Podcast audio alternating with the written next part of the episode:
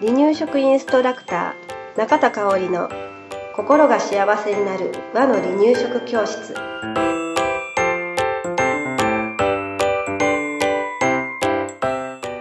第50回です。番組アシスタントの山本智子です。よろしくお願いします。はい今日もよろしくお願いします、えー今日はねうん栄養のお話を、はいえー簡単にしたいと思います、はい。五大栄養素って。言えちゃったりする。習ってね。習ったよね。えータンパク質とか、そう正炭解水化物、はい。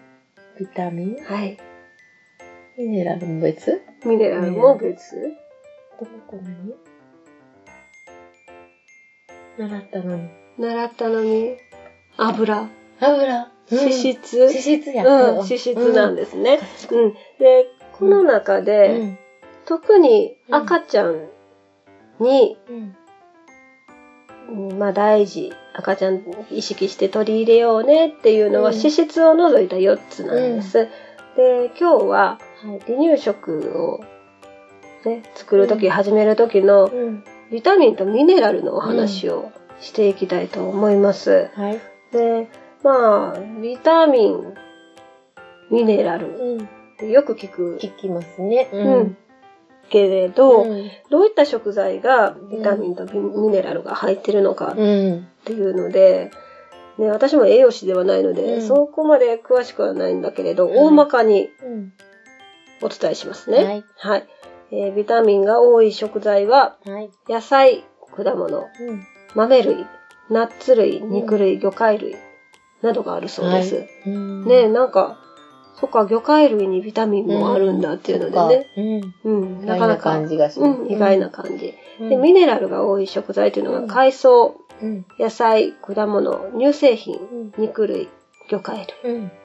うん、などがあるそうです。はい。うん、こういったね、食材なんですけれど、うんまあ、あのーイメージ的にビタミン、ミネラルっていうと、うん代表的なのは野菜、果物、うん。海藻っていう感じしません、うんすねううんんうんうん。そんな感じなんですけれど、はい。このビタミン、ミネラルの働きなんですけれど、ビタミン、ミネラルっていうのはね、体の調子をね、整えてくれる働きをしてくれるそうです。うんはい。うん。例えばね、具体的に言うと、皮膚や粘膜を健康に保ってくれます。はい。うん。で、筋肉の疲れを軽くする。食欲を出す。うん風邪などに強い体を作る。うんなどね、なかなかいい。いい人たちなんですよ。うん、重要なんだなっていうのが。うん。うん。確かに口の中荒れたりしてるときビタミン不足とか言いますよね。言われたことがある。うんうんうんうん。なんか、そうそう。偏ってるとね、うん。体の調子が悪いなーって、うん。うん、思う時がありますよね。うん。だからね、えーこれらもね、重要な食べ物だということで、覚えておいてください。はい。ただね、このビタミン、ミネラルなんですけれど、うん今なんとなく食材をお伝えしましたけれど、はい。赤ちゃん食べられないものも中にはありますよね。はい。まあ、ナッツ類なんかは離乳食期に使うことうんほ、ほぼてか、うん私はないですね。ね。うん。うん。あのーまあ、アレルギーの心配っうん。ていうのも第一にあるし、はい。えー砕かずに与えてしまうと、ううん、ん。なのに引っかかりそうね。うん。詰めてしまうことはありますね。はい硬いからね、うんなかなか赤ちゃんの咀嚼力では、うん。えー噛みちぎりにくいものでもあります。噛み砕きにくいものですね。なので、赤ちゃんに使えるビタミン、ミネラルをはい。選ぶことが重要かなと思います。で、例えば、えー離乳食初期だったら、うん。まずお粥から始めることが多いと思うんですけれど、はいその次にビタミン、ミネラルを食べ始めますね。はい。その時の、えービタミン、ミネラルの含まれた食材、何を選んだらいいかということですね。はい。選ぶ時のポイントが3つです。はい。え1つ目が繊維が少ないものを選びましょはい。う。2つ目、うん。舌触りが滑らかなものを選んでください。3つ目うん、トロトロになりやすい食材ですね。この3つをポイントとして置いておいてほしいです。はい。まあ具体的に言うとね、うん。かぼちゃだったり、はい。人参、大根、うん。うん、あと青いものだとほうれん草の葉、はい。うんうん離乳食の初期中期までは離乳あのほうれん草は葉の部分を使ってください。あとブロッコリー。はい。ブロッコリーも、うんえー辛いって言うんですけど、うん。あの、お花の部うんうんうん分、もっこりになってるところ。うんうんうん。あそこうん、あそこを使うっていうとこはいろですね。うんうん。ほうれん草以外の葉っぱものも、えー茎の部分ではなくて柔らかいところを使ってください。うん。えーで、赤ちゃんが食べる量ですね。うん。うん。それもね、えー月齢によって違うんですけれど、はい例えば離乳食初期をうん。例にとってみると、うん。最初は小さじ1から始めるんですけれど、うん。だんだん徐々に徐々に増やしていって、うん最終的には 15g から 20g 程度を目安にえー食べられるといいなと思いいます。はい。うん、ただしね、これはね、うん、ずっと言ってますけれど、赤ちゃんには個人差がありますので、もしかしたら、この量を食べきれないかもしれませんけれど、うん、離乳食初期の時は特にはい。食べる練習中だと思って、うん、あの、取り組んでみてください。はい。はい。調理方法なんですけれどね、煮ることが基本になります。はい。うん。えー今日はね、離乳食初期でお話ししてますけれど、はい。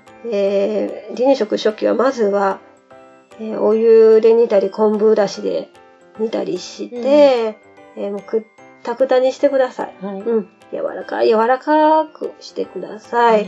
でそこで裏ごしをする、うんえー余分な繊維を取り除く、うんということが大事になってきますね。はい。うん。えーお野菜だったら大人も、大人がね、生で食べられるものも多いとは思うんですけれど、はい。うん赤ちゃんには殺菌する、柔らかくするといった理由も含めて、くたくたに火を通してあげてください。はい。はい。でね、えー離乳食期っていうのは、いろいろな食材と出会う時期でもあるので、うん。あのいろんなビタミン、ミネラルの含まれた、まあそれ以外のうん食材もそうなんだけれど、はいえーいろんな食材に、えー経験させる、させてあげるっていうのうんも大事なことですね。はい。よくあるのがね、うん例えば、鉄分を取り始める、とどんどん取り始めてくださいっていう時期が、うん離乳食後期にうん。当たるんですけれど、はいえー鉄分の多い食材、うん。まあ、一番多いとされてるのはレバー、やっぱ、う。うん。ん、レバーを毎日、うん。毎日取り入れてるんですけど、赤ちゃん食べてくれません。ってなると、まあまあ、うん、毎日レバーじゃなくてもいいんだよって。うん。他にも、えー鉄分のあるもの、あるから、あのーそっちの方にも目を向けてまんべんなくいろんな食材を使ってねってうん。いうことをお話しするんだけど、はいビタミン、ミネラルも炭水化物も、うんえータンパク質も全部そうですね。うんえーこれがいいから、うん。こればっかりっていうんではなくて、えーいろんなものを経験させてあげるということに目を向けてあげてください。はい栄養は大事だけれど、なんだろう、うん、言い方悪いかもしれんけど、うん。二の次でもいいんだよ。うん。それよりも楽しくうん。いろんな食材に出会うこと。っていうのがうんうん価値を置くじゃないけど。そうそうそうそうそうそう。それもね、うんいいことかなと思うので、はい。ぜひそっちの方にも目を向けてあげてください。はい。はい。ありがとうございまはい。した。ありがとうございました。離乳食インストラクター協会では、離乳食の基本と和の離乳食の美味しさを学べる離乳食インストラクター協会2級1級講座を東京、名古屋、兵庫を中心に行っております2017年2月から2級通信講座が始まりますご興味のある方は離乳食インストラクター協会2級通信講座で検索してくださいね。